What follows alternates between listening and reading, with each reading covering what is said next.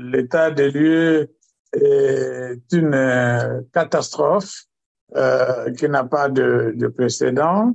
Depuis euh, 1961, c'est la première fois que la République démocratique du Congo enregistre euh, une telle calamité due au changement climatique d'une part et au plus diluviennes et glissement des terrains qui se sont produits à partir de tous les affluents du fleuve Congo, en amont et en aval.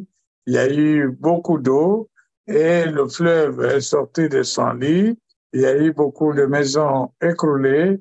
Il y a eu beaucoup d'écoles inondées. Il y a eu beaucoup de centres de santé euh, détruits. Il y a eu des morts. Il y a eu des blessés et des écoles complètement abîmées. La situation est vraiment difficile les gens qui ont vu les images parlent aussi quelque part euh, de des constructions anarchiques, euh, mais vous pouvez aussi nous dire un peu les provinces qui sont les plus touchées.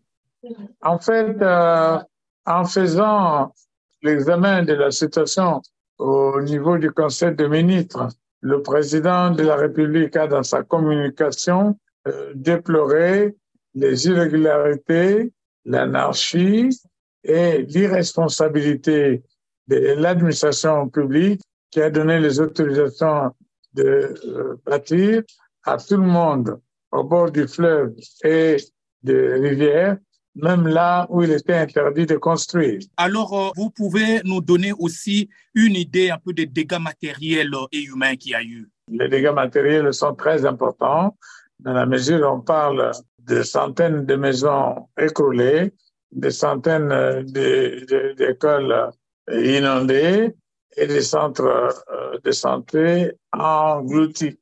Il y a même les marchés publics qui n'existent plus et la situation est vraiment catastrophique.